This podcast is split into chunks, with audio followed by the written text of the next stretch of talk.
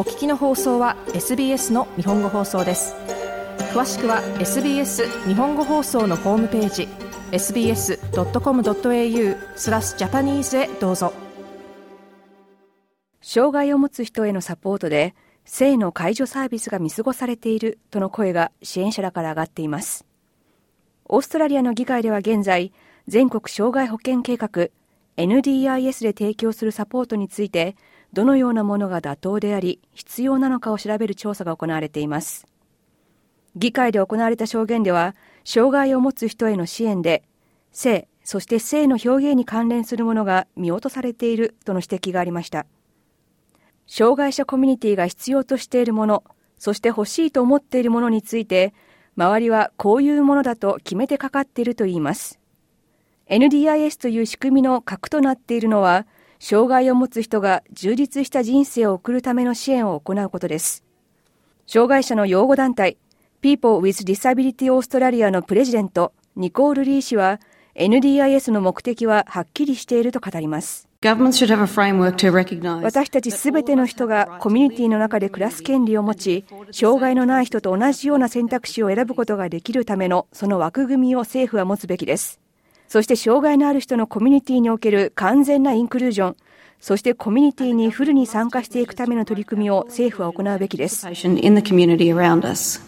リー氏でした。支援者らは、障害を持つ人は、性、そして性的な表現についても、障害を持たない人と同じ権利と選択肢を持つべきだと主張しています。労働党のマイク・フリーランダー下院議員によると、しかし現実には障害を持つ子どもや大人は差別され障害を持たない人とは違う扱いを受けています。指摘されている状況がよくわかります。子どもも大人もです。大人にとって自慰行為は本質的な正常な性行為ですがそれをしないように鎮静剤を増やすことなどが行われています。フリーランダー下院議員でした障害を持つ人への性的な介助サービスを制度に取り入れるということについて NDIS はすでに大幅な見直しを行っています。連邦裁判所は2020年 NDIS の利用者はセックスワーカーによるサービスを含んだプランを申請できるとの判断を下しました。行政控訴裁判所も同様の判断を示しています。しかし支援者らによると障害を持つ人の性をめぐっては道のりはまだ長いままです。ノースコット・ディサビリティサービスでクリニカルリードカウンセラーを務めるアマンダ・ダミアン氏は NDIS のプランを策定するプランナーの中には障害を持つ人が性的な介助サービスを受ける権利について十分に知らされていない人もいると指摘します。ダミアン氏によると障害を持つ人に性的なサポートは必要ないとの周囲の思い込みがあるといいます。Down for Love や Love on the Spectrum といった番組を見てください。好ましくキュートに描かれていますが、幼児化し、子供扱いしています。ダミアン氏でした。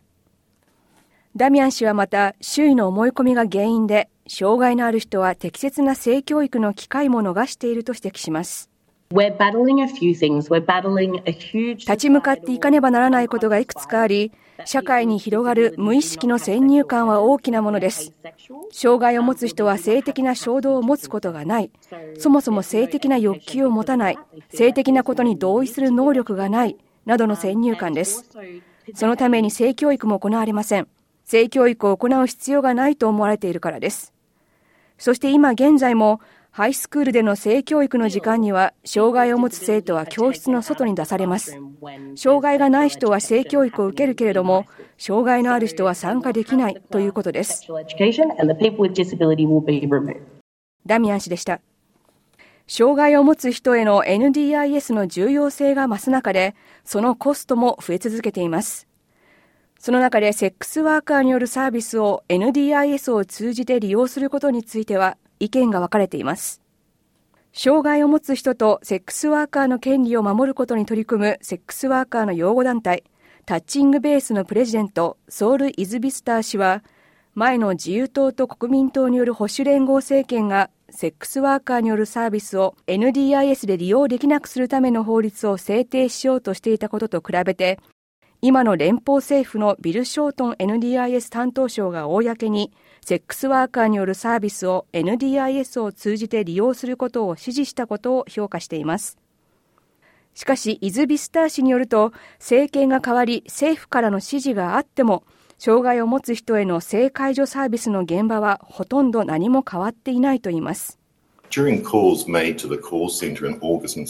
今年8月と9月にコールセンターにかかってきた電話では、自分のコアサポートとしてセックスワーカーのサービスを受けられるかどうか知りたいと相談する利用者に対して、正しくない回答をしていました。また、あたかもこれまでの法的な判断がなかったかのように、チームリーダーから利用者のプランの一環として性介助サービスを提供することは全面的に認められないとも言われました。